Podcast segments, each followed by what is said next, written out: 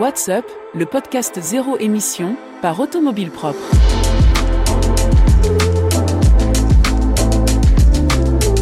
Un salon de Genève qui ne restera pas dans les annales. La nouvelle Renault 5 électrique enfin dévoilée et bientôt sur la route. La Renault Scénic électrique élue voiture de l'année. La nouvelle MG3 qui vient jouer les trublions sur le marché de l'hybride compact. Et enfin, MG qui présente deux nouvelles berlines électriques haut de gamme. Voilà pour les grands titres de l'actualité de la voiture électrique cette semaine. Mais ce n'est pas tout. Nous retrouverons aussi l'interview du fondateur de Rainbow, une start-up qui a trouvé un créneau original et prometteur dans le secteur de l'électromobilité, et l'essai de la semaine, celui de la Peugeot E3008. Bienvenue dans le podcast Automobile Propre, épisode 106 du 2 mars 2024. L'actu de la semaine.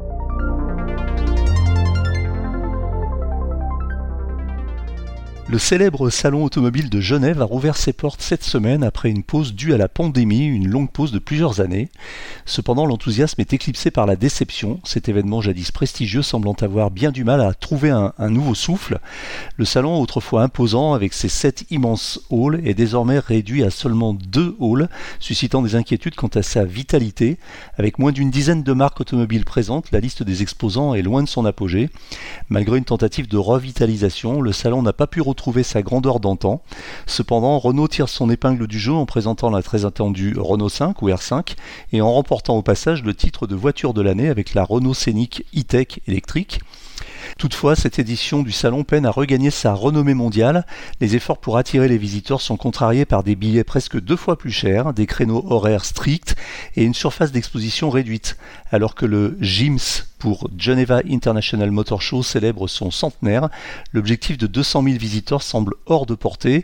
Il faut savoir que dans les précédentes éditions, au mieux de sa forme, le salon attirait plus de 600 000 visiteurs. Un chapitre qui ne restera probablement pas dans les annales pour un événement qui fut autrefois le joyau des salons automobiles internationaux. Rappelons que le salon de Genève se tient au centre de congrès et d'exposition Balexpo du 26 février au 3 mars. Renault a finalement dévoilé la tant attendue Renault 5 électrique, ou R5, suscitant enthousiasme et premières impressions.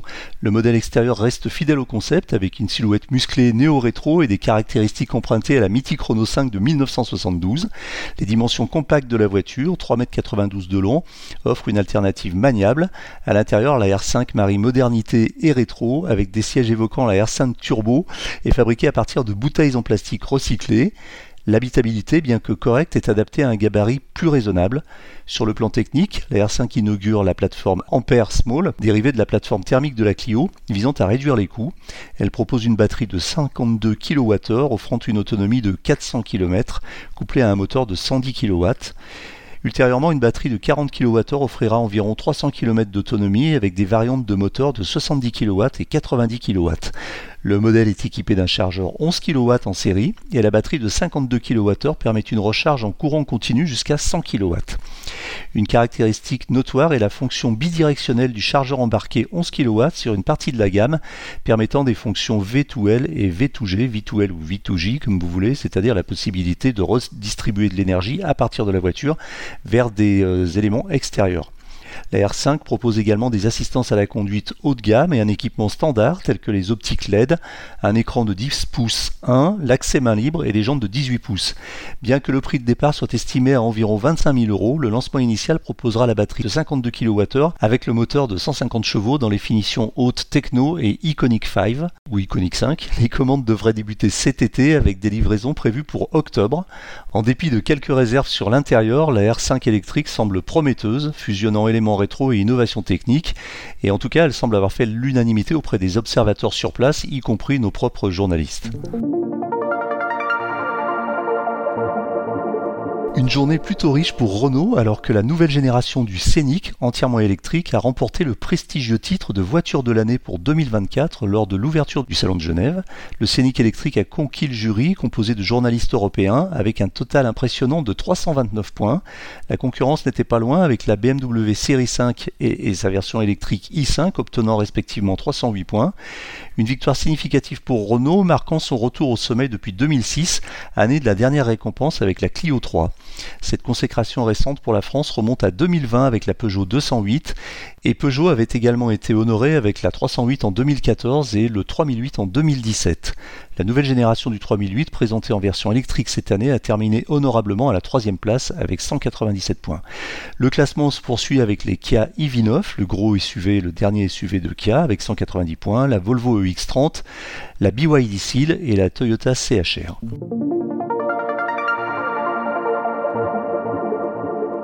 Une autre marque a fait parler d'elle à Genève cette semaine, le chinois MG. La nouvelle MG3, récemment dévoilée au Salon de Genève, s'annonce comme une citadine hybride intéressante, rivalisant avec la Renault Clio. Propulsée par une motorisation hybride de 195 chevaux, elle combine un moteur essence 1,5 litre de 102 chevaux avec un bloc électrique de 136 chevaux, surpassant les performances de la Clio E-Tech. La MG3 affiche une allure élégante avec des éléments empruntés à la MG4, une petite MG4 en fait, avec une longueur de 4 m 11. À l'intérieur, la planche de bord est équipée d'une instrumentation 7 pouces et d'un écran tactile de 10 pouces 25. Dotée d'un coffre de 283 litres, la MG3 mise sur un prix agressif, attendu sous les 20 000 euros. L'arrivée dans les concessions est prévue pour cet été.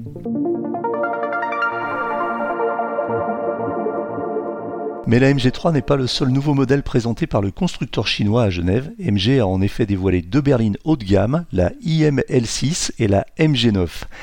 Alors la IML6 est d'abord un concept de berline 100% électrique, c'est d'abord un concept, elle n'est pas encore sur les routes, qui va marquer l'entrée du constructeur SAIC Motor, donc euh, qui est la maison mère de MG, en Europe avec sa nouvelle marque IM pour Intelligent Mobility. Cette berline haut de gamme permet une, expérience de conduite premium grâce à des technologies de pointe. L'IML6, première mondiale du salon, se distingue par des performances impressionnantes. Alors on va toujours nous ressortir un petit peu le même baratin qui atteint le 0 à 100 en moins de 3 secondes, qui offre une autonomie qui va dépasser les 600 km, blablabla. Prévu pour 2025, la gamme IM comprendra des berlines statutaires et des SUV haut de gamme, mettant en avant les avancées technologiques, les aides à la conduite, les services connectés et les groupes motopropulseurs de pointe de SAIC Moteur. Et MG a aussi dévoilé une limousine électrique imposante, la MG9. Alors là, on n'est plus dans le concept, mais dans la réalité ainsi qu'un SUV qui correspond à, cette berline sur la même plateforme, le MG S9. En s'inspirant de la stratégie de Tesla, MG élargit sa gamme avec des duos de modèles, à l'instar de la Model 3 Model Y et Model S Model X de Tesla. La MG 9 EV, limousine électrique, mesure près de 5 mètres de long avec un empattement de 3 mètres, une largeur de 1m95 et une hauteur de 1m49. Propulsée par une batterie de 90 kWh, elle offre une autonomie homologuée de 505 km selon le cycle WLTP, avec une puissance de 400 kW, soit 544 chevaux. En parallèle, le SUV MGS9 EV affiche une longueur de 4,90 m, donc un petit peu plus court, un empattement de 2,95 m, une largeur de 1,92 m, une hauteur de 1,66 m, et il est équipé d'une batterie lui aussi de 90 kWh qui lui assure une autonomie estimée à 536 km. La puissance atteint 340 chevaux, donc moins puissance, ce qui explique peut-être aussi euh, une meilleure autonomie. On connaît déjà bien MG, et on est impatient de découvrir ces modèles. On ne peut s'empêcher quand même de penser que la stratégie des constructeurs euh, vis-à-vis de leur gamme électrique est un petit peu étrange puisque là, MG, je trouve, sème un peu la confusion en annonçant en même temps une berline qui est un concept qui est censé présenter l'avenir de la marque sur ce type de véhicule et présente en même temps une MG9 qui n'est pas un concept mais dont on n'a pas encore la date de sortie. Donc tout ça est un petit peu compliqué, c'est pas très clair, et je suis pas sûr que ça soit de nature à, à rassurer euh, pour l'instant les consommateurs. L'interview de la semaine. Permettre aux marques de se démarquer à travers des campagnes publicitaires innovantes et éco-responsables, c'est le pari de Rainbow, une régie publicitaire créée en 2020, spécialisée dans l'affichage sur les taxis et des VTC exclusivement électriques ou hybrides. Implanté dans les neuf plus grandes agglomérations françaises, ce média dispose d'ores et déjà de 2500 chauffeurs partenaires. Pour en parler, nous recevons Christophe Goujon, cofondateur et CEO de Rainbow. Bonjour Christophe Goujon. Bonjour Eric. Vous êtes cofondateur de Rainbow, une entreprise spécialisée dans l'affichage publicitaire sur les taxis et les VTC électriques. Pouvez-vous nous présenter Rainbow en quelques mots, l'activité, la date de création, le nombre de salariés, les implantations, etc. Avec plaisir. Euh, donc effectivement, du coup, enchanté à tout le monde, à tous les auditeurs. Donc moi, je suis Christophe, je suis un des cofondateurs de Rainbow.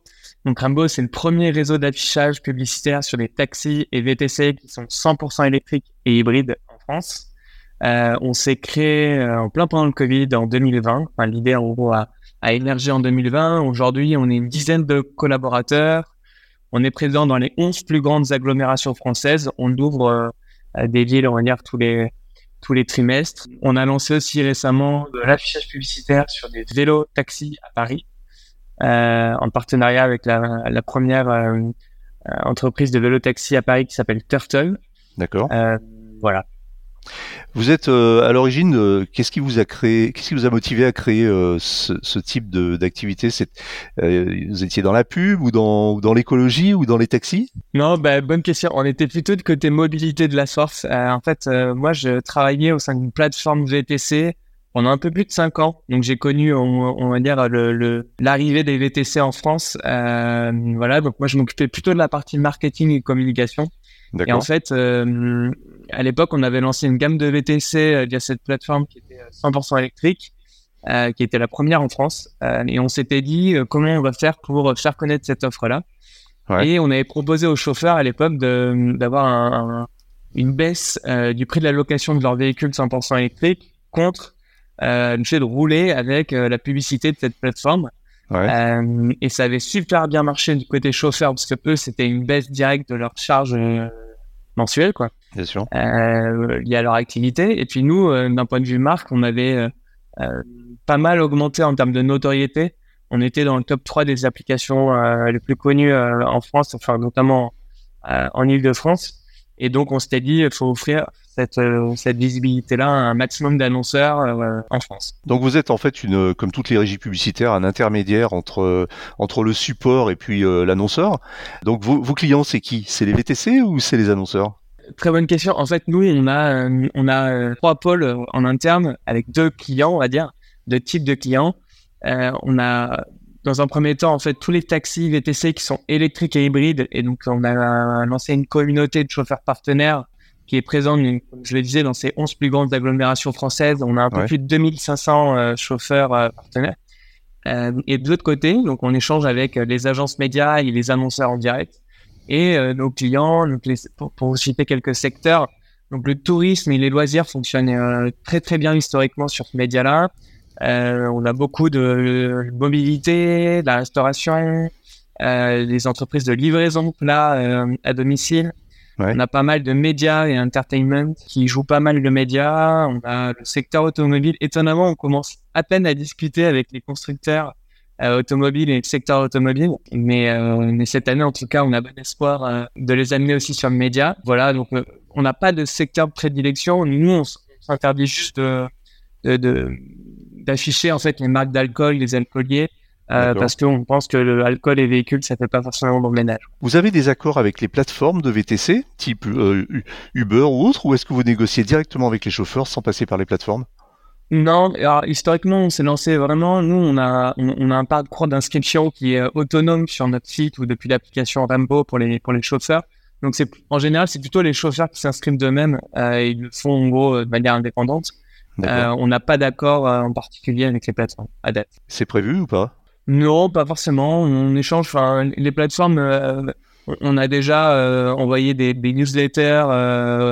Euh, enfin, les plateformes ont envoyé des newsletters en vantant les services de Rainbow auprès de leur base. Donc en fait, on est plutôt, on bosse plutôt main dans la main avec eux. Hein. Nous, on apporte un complément de revenus aux chauffeurs qui ont décidé de transiter vers des véhicules électriques et hybrides. Donc on, on concurrence pas du tout les plateformes. Mmh. Euh, donc on, on, travaille plutôt intelligemment avec eux. Ce complément de revenu, euh, euh, on peut en parler ou c'est top secret? C'est de quelle ordre? Non, non, bien sûr, bien sûr. Nous, alors, le, ce qui joue sur la rémunération des, des, publicités pour les chauffeurs partenaires, ce sont les formats euh, d'affichage ouais. euh, et la durée forcément euh, de la campagne. Euh, une rémunération du coup pour un chauffeur sur une campagne d'un mois, ça peut aller de 120 euros à 250 euros. Très bien. Alors comment comment fonctionne le, le processus de candidature? C'est-à-dire moi je suis chauffeur VTC par exemple, j'ai envie de d'amortir un petit peu mes frais en, en, affichant de la pub sur ma voiture. Euh, je fais quoi? Je vais sur le site Rembo et puis. Euh... Exactement. Ben en fait c'est ultra simple. Hein. Ça prend moins de 5 minutes l'inscription, on va dire même moins de 2 minutes. Donc vous, vous allez soit sur le site, soit vous téléchargez l'application Rainbow euh, accessible depuis les stores iOS ou, ou Android. Euh, vous rentrez euh, bah, vos coordonnées, euh, votre activité, est-ce que vous êtes VTC taxi, le modèle de votre véhicule. Et ensuite, derrière, vous envoyez donc les documents qui nous permettent, nous, de valider que les informations sont, correctes. On a une équipe en interne qui valide l'inscription. Et ensuite, derrière, vous avez accès à l'application Rainbow qui vous permet de candidater directement aux campagnes qui sont disponibles dans votre région. Est-ce que vous avez un processus de sélection des chauffeurs? Parce que euh, est-ce que par exemple vous avez un recoupement de, avec euh, la notation des chauffeurs qu'on connaît tous dans les applications de VTC, de façon à sélectionner euh, entre guillemets les meilleurs? Non, alors nous, euh, notre premier critère de sélection c'est la motorisation des véhicules. Hein. Nous, on Oui, est uniquement sur des véhicules électriques ou hybrides. Ouais. on a de, on, on a aucun, on n'a jamais floqué un véhicule thermique. Mhm. Donc ça c'est notre, c'est notre, euh, c'est notre positionnement, on va dire. Ouais. Euh, ensuite derrière, on- l'application en fait permet de suivre les déplacements des véhicules. Nous, on- donc c'est bien sûr compliant avec la RGPD. Ouais. Euh, nous, on- ce qui nous intéresse, c'est de voir grosso modo sur une campagne combien il y a eu de déplacements, les, les, les zones de déplacement pour pouvoir faire des reporting après aux annonceurs. Comment euh, vous mesurez justement l'efficacité des campagnes publicitaires? Quels sont vos, vos KPI Quelle data, euh, Sur quelle data vous vous fondez pour dire euh, eh bien telle voiture a été vue, comme on dit sur Internet, il y a eu tel, nombre d'impressions. impressions. Ouais. Euh, voilà, comment ça fonctionne? Ben, en fait, nous, le, le, le, le cousin enfin, le, de, de l'impression dans le digital en affichage extérieur, c'est l'ODV, donc l'occasion de voir. Donc, nous, on mesure les ODV. Et en fait, dans les différentes KPI qu'on fournit aux annonceurs, donc euh, vous avez euh, les kilomètres euh, parcourus par la publicité, les heures en mobilité. Alors, ça veut pas dire que, bien sûr, un véhicule, quand, euh, par exemple, un taxi, quand il stationne à une station de taxi, ça veut pas dire que la publicité n'est pas vue. Mhm. Mais en tout cas, nous, on, on, on valorise également les, les kilomètres parcourus et les heures en mobilité Ouais. et euh, les fameux ODV, donc les occasions de voir. Et donc, pour les ODV, on a fait un, un peu plus d'un an et demi de, de recherche de R&D là-dessus avec Ouais. des data scientists et, et notre notre euh, CTO, donc directeur technique. Euh, et en fait, on a cartographié les flux de mobilité, donc on, a accès à des données de, de mobilité en temps réel. Euh, on a acheté aussi des données en parallèle Ouais. et on vient euh, superposer cette cartographie du, des déplacements des cyclistes, des piétons et des automobilistes à la cartographie des déplacements des véhicules euh, partenaires, des chauffeurs partenaires des taxis VTC euh, Rainbow, ce qui Ouais. nous permet en fait de sortir justement une cartographie euh, des déplacements des véhicules avec toutes les données que vous... Euh, alors, vous dites euh, sur votre site que vous, êtes convaincu que la publicité peut, et doit être un allié de la transition écologique, hein, je cite, et vous, affichez une forte implication RSE, hein, responsabilité sociale et env- environnementale. C'est un vrai engagement ou est-ce que c'est un peu un gimmick de communication? Sans vous accuser de faire Bah, du greenwashing, évidemment. hein. Non, non, mais euh, c'est une, super question. Euh, en fait, moi, ça fait, euh, ça va faire bientôt dix ans que je suis dans la dans l'univers de la mobilité, Euh, et notamment, je vous disais qu'on avait lancé une gamme de VTC 100% électrique dans la, sur la plateforme VTC où j'étais avant. Pour moi, en fait, l'affichage euh, doit être responsable et les marques doivent faire attention au support qu'elles utilisent, au message qu'elles euh, transmettent euh, auprès de leur audience. Et nous, en fait, on veut s'inscrire typiquement dans cette dans cette mouvance. Euh, au-delà des véhicules donc, qui sont 100% électriques et hybrides, donc nous on se positionne en tant que partenaire de transition côté chauffeur, et côté annonceur, on on s'arrête pas qu'à la motorisation. En fait, Mm. on a développé avec une euh, euh, lors du lancement de Rainbow, en fait, on a fait appel à un cabinet euh, RSE qui Ouais. nous a euh, dressé une feuille de route euh, su- euh, sur la politique RSE, et donc qui s'arrête pas, comme je disais, juste à la motorisation. On a Mhm. développé une calculette carbone, euh, notamment qui permet de sensibiliser les annonceurs à vous faites une, une campagne d'affichage sur euh, avec Rainbow sur des véhicules 100% électriques et hybrides, combien d'émissions ça, ça représente, combien d'émissions de CO2 ça représente? Donc on vient sensibiliser les annonceurs sur ça. On fait de l'éco-conception sur les gabarits, on a des imprimeurs qui sont labellisés imprime vert et print éthique. Euh, donc on fait attention aux matières qu'on utilise, elles sont éco-sourcées. Euh, Au-delà de ça, toutes les émissions de CO2 qu'on n'a pas réussi à réduire, on vient les compenser dans un projet environnemental français qui est situé en Vendée euh, et qui vise à reforester une, friche euh, qui a été détruite, enfin tout une, un pan de forêt qui a été détruit à cause des intempéries qui, ont, qui sont déroulées en Vendée. Donc la RSE c'est pas c'est pas une carte une carte greenwashing ou de communication. Enfin chez Rainbow ça ça fait partie intégrante euh, de notre modèle et de notre politique et notre positionnement. D'ailleurs, hein, quand on s'est lancé il y a 4-5 ans, euh, on avait entre les taxis VTC, c'était entre environ 15% des véhicules qui, qui, avaient transité vers des, vers des hybrides ou électriques. Donc c'était une vraie contrainte hein, au lancement. Aujourd'hui, mmh. euh, par exemple à Paris, on voit qu'il y a la fin des véhicules thermiques euh, d'ici fin 2024. donc aujourd'hui, on, on, on, on, suit le mouvement. Mais euh, à l'époque, euh, quand on s'est lancé, c'était pas du tout gagné et on fait le choix en fait dès le départ d'être électrique. D'accord, donc euh, vous avez une vraie une vraie cohérence dans tous vos dans tous vos choix, oui, de d'entreprise, de, marketing même. ça vous conduirait éventuellement à à sélectionner des annonceurs et à, et à, refuser des annonceurs parce que vous considérez qu'ils ne correspondent pas à, à une certaine éthique qui est la vôtre? Bah alors ça, c'est toujours un sujet un peu délicat. Euh, nous, mhm. ce qui est sûr, c'est que par exemple, l'alcool, on, on, pourrait euh, techniquement le faire. Euh, on a décidé de pas le faire parce que. oui, mais ça, c'est effectivement, c'est une, une catégorie. C'est pas un annonceur en particulier. C'est-à-dire, vous considérez que l'alcool n'est pas compatible avec la conduite automobile.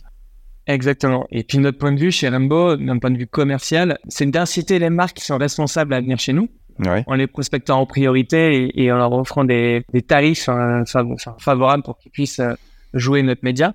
Donc, euh, je pense notamment aux entreprises Bicorp, je pense euh, aux entreprises à mission où, euh, où on fait un effort, même la culture, où on fait un effort particulier sur, sur ces secteurs-là. D'accord. Euh, Au-delà de ça, nous, on, pense qu'on n'est pas, euh, on n'est pas à même de juger, par exemple, souvent, on, on, parle de Total, Total qui est pas forcément une entreprise. C'est l'idée que j'avais un peu en tête, ouais. Voilà, ben, Total, en fait, euh, Total, c'est eux qui ont euh, l'exploitation des bornes de recharge euh, des véhicules électriques à Paris. et faire, de, faire la promotion des bornes de recharge de, électriques sur des véhicules électriques, a priori, d'un point de vue marketing et d'un point de vue image, communication et pertinence du média, je pense qu'on y est. Donc on va pas s'interdire de bosser avec Total parce que euh, voilà. C'était un peu ma question. Je me disais si Total Energy vient vous voir en disant on veut faire la promotion de notre réseau de recharge de, de, de stations et de bornes de recharge électrique, est-ce que vous dites oui ou non? Ok, ouais, c'est clair, vous dites oui. Ben voilà. Et puis il y a aussi une autre chose. Euh, nous, on est en donc on a des concurrents directs, on a des concurrents indirects euh, et on est en concurrence avec tous les médias qui existent, la télé, la, la, radio, Internet, la presse, etc. Donc, nous, notre vocation, c'est d'être le plus responsable possible.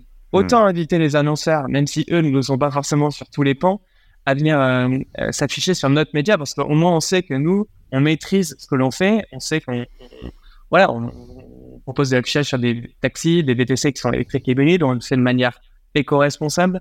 Euh, donc j'ai envie de dire, autant que ces annonceurs-là viennent chez nous plutôt que chez la concurrence parce que c'est double paie. Christophe, j'ai une dernière question pour vous que je pose à tous mes interlocuteurs. Est-ce que vous roulez vous-même en voiture électrique? Alors euh, moi je roule en vélo. Vélo électrique. Euh, je, je, sais pas. J'ai pas de véhicule. Euh, J'utilise beaucoup le train quand quand je descends dans le sud-ouest par exemple ou quand je me rends sur sur des sur des campagnes. mais au quotidien j'utilise le vélo. Et quand vous descendez dans le sud-ouest en, en, train, vous arrivez à prendre, vous mettez votre vélo dans le train? Non, non, non, non, honnêtement, non. Train, et puis après, je peux me déplacer en vélo, en véhicule sur place, mais euh, non, non. Très bien. Alors, oui, en fait, c'était l'avant-dernière question parce que j'ai une autre question effectivement qui concerne votre actualité. Vous avez euh, conclu un partenariat avec euh, une société qui fait du taxi vélo, c'est ça? Exactement, ouais. C'est Turtle. Euh, c'est la première compagnie de vélo-taxi à Paris. Et donc là, vous avez conclu aussi une, euh, un deal d'affichage sur les vélos Exactement. Donc nous, en fait, on est leur régie, euh, enfin, on est en exclusivité euh, régie officielle de, de Turtle. Donc en fait, nous, on commercialise l'affichage qui est à, à, à l'arrière des, des, vélos. Euh, et en fait, sur les, sur les taxis VTC, en fait, l'avantage de ce média-là, c'est qu'il est ultra, ultra courant donc mhm. qui permet en fait de couvrir une agglomération dans sa, dans sa globalité et, qui permet aussi de faire émerger les campagnes et les prises de parole du A contrario, l'affichage sur les vélos taxis, euh, c'est plus un support tactique, on va dire, qui permet, par exemple à Paris, de, de décider le cœur historique de Paris. Voilà, ils font de, ils font de, de l'écotourisme avec des audio guides, etc. Donc en fait, les parcours qu'ils font, c'est Montmartre, c'est la Tour Eiffel, c'est Arc de Triomphe, c'est les Champs Élysées, c'est c'est tous ces tous ces lieux là qui sont euh, voilà, donc nous, ça nous permet en fait d'avoir un complément euh, média, enfin un média qui est complémentaire au taxi VTC, en offrant du coup une visibilité qui est plus tactique, annonceurs. Donc on a des annonceurs qui font euh, que du taxi VTC, d'autres qui font les deux, d'autres qui font que du vélo. Euh, voilà. À quoi ressemblent ces vélos taxis Ce sont des vélos à trois roues avec deux places derrière pour deux passagers? Exactement. C'est exactement ça. Eh bien, je vous remercie. Euh, Christophe Goujon, je rappelle que vous êtes cofondateur et président de Rainbow, et ça s'écrit R-A-I-N-B-2-O-H, et non pas comme l'arc-en-ciel, une entreprise spécialisée dans l'affichage publicitaire sur les taxis et VTC électriques. Merci beaucoup. Merci Eric. Les auditeurs envoient les watts. Dans le précédent épisode du podcast, nous avions lancé un débat sur les équipements d'infodivertissement installés à bord des voitures électriques. Johan suggérait qu'une approche comme celle de Citroën avec la IC3 était intéressante, permettant d'utiliser son smartphone et une application comme tableau de bord, moyennant un prix moins élevé de la voiture. Voici ce qu'en pensent ceux qui ont réagi. Bonjour à tous, je voulais répondre euh, au dernier débat sur le podcast sur euh, la présence d'un écran ou non dans une voiture. Et bah, moi je suis favorable effectivement à un système euh, moins onéreux qui serait soit un écran basique on va dire avec réplication smartphone, on utilise Android Auto, Apple CarPlay. Et du coup, on se passe du développement d'un système informatique complexe qui est aussi coûteux. Il n'y a pas que le coût de l'écran, je pense. Soit effectivement un support smartphone comme ça, va être proposé dans la C3 avec une application il faudrait qu'elle soit quand même bien, hein, l'application, parce que si c'est une application un peu naze, ça peut être assez pénible. Euh, soit un support smartphone tout court, euh, sans application dédiée, et puis on lance ses applis de navigation ou autre. Euh, voilà, ça je pense que ça peut être très intéressant, notamment pour des petits véhicules dont on veut qu'ils soient abordables. Pour des véhicules qui vont être amenés à rouler pas mal, pour partir en vacances, en week-end, pour les gros rouleurs qui roulent beaucoup professionnellement, et c'est mon cas personnel, euh, moi je suis quand même favorable sur certaines gammes de véhicules type Scénic 3008, euh, Tesla Model Y, Model 3, etc., euh, Hyundai Ioniq 5, Ioniq 6, d'avoir quand même un truc embarqué qui soit propre euh, avec un écran et euh, de pas avoir à utiliser son smartphone. Euh, pour ma part, voilà un système avec Android Automotive tel qu'on l'a chez Renault par exemple, qui est très bien, ou le système Tesla qui que je trouvais très bien aussi. Bah, ça, ça me paraît quand même pas mal. Ça a un certain coût, mais on est sur des véhicules d'une gamme un petit peu plus, élevé. Euh, et à mon avis, ça s'absorbe dans la masse du prix du véhicule plus facilement. Mais par contre, oui, pour les petits modèles citadins amenés à sortir des villes, certainement aussi, mais des petits modèles qui sont censés être euh, beaucoup plus abordables en termes de coût, euh, oui, oui à, la réplication smartphone sur un petit écran, et oui aussi au, support avec une application dédiée comme comme va la, proposer la, la, Citroën C3, à voir si l'application sera bien, quoi, parce que c'est quand même un sujet. Voilà. Bonjour à toutes et tous, euh, Gary euh, d'Arras. Euh, je rebondis un petit peu sur la question, enfin la réflexion posée dans le, podcast que j'ai écouté seulement aujourd'hui à propos de l'infotainment, enfin pour parler français, des écrans dans les véhicules. moi j'ai toujours trouvé que ça datait en fait les, voitures. Et que généralement bon euh, on se rend vite compte quand euh, cette voiture là elle a 5 ou 10 ans on, arrive à rien qu'à à, la à la finition de l'écran finalement au format de l'écran à, à, deviner l'époque de la voiture. Euh, donc par contre chose qui, qui est assez importante je trouve moi, je voudrais vraiment qu'on interdise les, les, combinés euh, centralisés, là où toutes les informations sont dessus. On doit au moins avoir un affichage de vitesse devant soi, quoi. Soit sur euh, affichage head-up display, là, donc dans le pare-brise, euh, ou soit un compteur classique derrière le volant, quoi. clairement, faut vraiment arrêter avec toutes ces infos centralisées. Je trouve que ça, ça nuit vraiment au confort et à l'intuitivité dans la conduite. clairement, pour moi, ça devrait être une norme on devrait arrêter avec ces, compteurs euh, centralisés et éventuellement pourquoi, pourquoi pas remplacer ceci par une tablette amovible euh, ou autre. Mais on doit avoir un combiné devant soi. Hein. Moi, je suis euh, assez puriste là-dessus. On doit pouvoir avoir les informations sous les yeux et pas devoir détourner le regard pour poursuivre ne serait-ce que des petites informations d'usage. Oui, c'est encore euh, Gary Darras. Je, rebondis sur ce que je viens de, proposer à propos de l'affichage de la vitesse. Il faut absolument, j'espère que les constructeurs pourront écouter ceci, qu'ils nous mettent des affichages de la température de la batterie dans le combiné d'instruments. Avant, on avait la température du liquide de refroidissement. Je ne vois pas pourquoi on n'a pas la température de la batterie. Il n'y a que très peu de constructeurs qui le font et ça peut être très utile quand euh, on doit gérer sa température pour euh, la recharge ou justement en cas de surchauffe si on a une conduite sportive. Euh, Sur circuit, bien entendu, vous aurez compris. Enfin bref, on doit pouvoir avoir une information claire sur l'état de la température de sa batterie. Pour moi, c'est indispensable. L'essai de la semaine. Cette semaine, nous avons mis de côté la version hybride du nouveau Peugeot 3008 pour nous intéresser à sa déclinaison 100% électrique. Alors que vaut cet autre SUV familial Made in France? Écoutez plutôt ce qu'en pense Maxime Fontanier, notre essayeur maison. Le nouveau Peugeot i3008 se décline en version hybride ou 100% électrique le modèle que nous essayons ici. Au niveau des dimensions, ce SUV familial mesure 4 mètres 54 de long pour 1 mètre 90 de large et 1 mètre 64 de haut. Il est donc plus court que le Tesla Model Y qui fait figure de référence dans cette catégorie, mais il est presque aussi large et un petit peu plus haut. Ce nouveau Peugeot i3008 repose sur une toute nouvelle plateforme. Il peut être soit en traction, soit en 4 roues motrices avec deux moteurs. Mais dans un premier temps, c'est les modèles traction qui sont vendus. Donc c'est le modèle que nous essayons ici. Il reçoit donc un moteur synchrone à aimant permanent qui va offrir 210 chevaux et qui va entraîner les roues avant, moteur situé sous le capot avant. Donc on n'a pas de frunk. Et ce moteur est alimenté par une batterie de type nickel manganèse cobalt d'une capacité de 73 kWh net utile. Le modèle essayé ici reçoit des batteries fabriqué chez BYD, le constructeur chinois, mais très rapidement, les cellules seront fabriquées en France chez ACC, donc une fabrication 100% française. Le modèle que nous essayons ici est en finition haut de gamme GT. Concernant la consommation, le constructeur annonce une consommation mixte de 17,4 kWh au 100 sur cette version GT tout équipée avec les grandes jantes. Donc c'est la consommation maxi mixte du constructeur.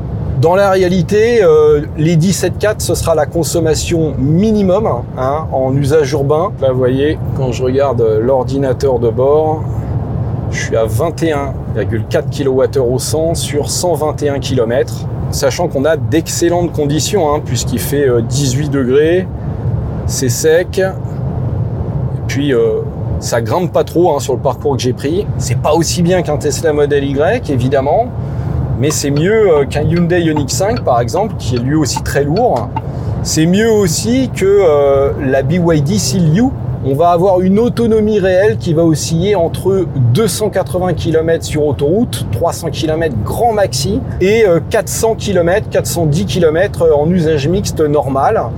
Donc euh, c'est dans la moyenne de la catégorie. Maintenant, ce n'est pas faramineux par rapport au niveau de performance qui est quand même moyen, on l'a dit. Et nous voici chez Unity, station de recharge rapide en courant continu où notre Peugeot i3008 peut charger théoriquement jusqu'à 160 kW de puissance. Maintenant, moi, je suis arrivé avec un peu plus de 50% de batterie et il n'a pas dépassé les 100 kW. Il est même descendu assez vite en dessous des 60 kW de puissance. Donc, euh, c'est pas le plus rapide en charge. C'est mieux on va dire qu'un BYD Seal U, mais c'est beaucoup moins rapide qu'un Tesla Model Y d'ailleurs. Vous en voyez juste en face. Eux peuvent charger jusqu'à 170 kW, voire 250 kW sur les versions 4 roues motrices de moteur. Sur du courant alternatif, le chargeur embarqué de 11 kW permettra quant à lui de faire un plein en un peu moins de 5 heures si vous avez une borne de 11 kW bien sûr. Parlons maintenant du tarif qui démarre à 45 000 euros sur la finition à allure et 47 000 euros sur cette finition haut de gamme GT. Donc c'est quand même relativement cher, hein. c'est plus cher que Tesla, c'est également plus cher que le futur Renault Scénic, et en plus il va falloir rajouter pas mal d'options puisque la pompe à chaleur est facturée 800 euros, et vous l'avez vu, il y a pas mal d'options à plus de 1200 euros. Là, au total, j'en ai pour plus de 6000 euros d'options. Donc ça fait quand même un véhicule qui va dépasser les 50 000 euros et qui va donc dépasser le tarif d'un Tesla Model Y grande autonomie qui sera deux fois plus performant et offrira un peu plus d'autonomie malgré ses performances. Comme ce Peugeot 2008 est fabriqué en France, il bénéficiera d'un bonus de 4000 euros. Et pour ce qui est de la maintenance, le constructeur annonce des révisions tous les deux ans ou 25 000 km. Voilà, c'est terminé pour aujourd'hui, mais l'actualité de la voiture électrique ne s'arrête jamais. Retrouvez-la heure par heure sur automobilepropre.com. Pensez bien à vous abonner via votre plateforme préférée afin de ne rater aucun épisode. Et n'oubliez pas de noter le podcast sur les plateformes, c'est le meilleur moyen de nous soutenir et de nous faire connaître. N'hésitez pas également à nous faire vos retours, remarques, questions, suggestions à l'adresse podcast.automobilepropre.com. Quant à nous, nous vous disons à la semaine prochaine pour un nouveau numéro du podcast. Salut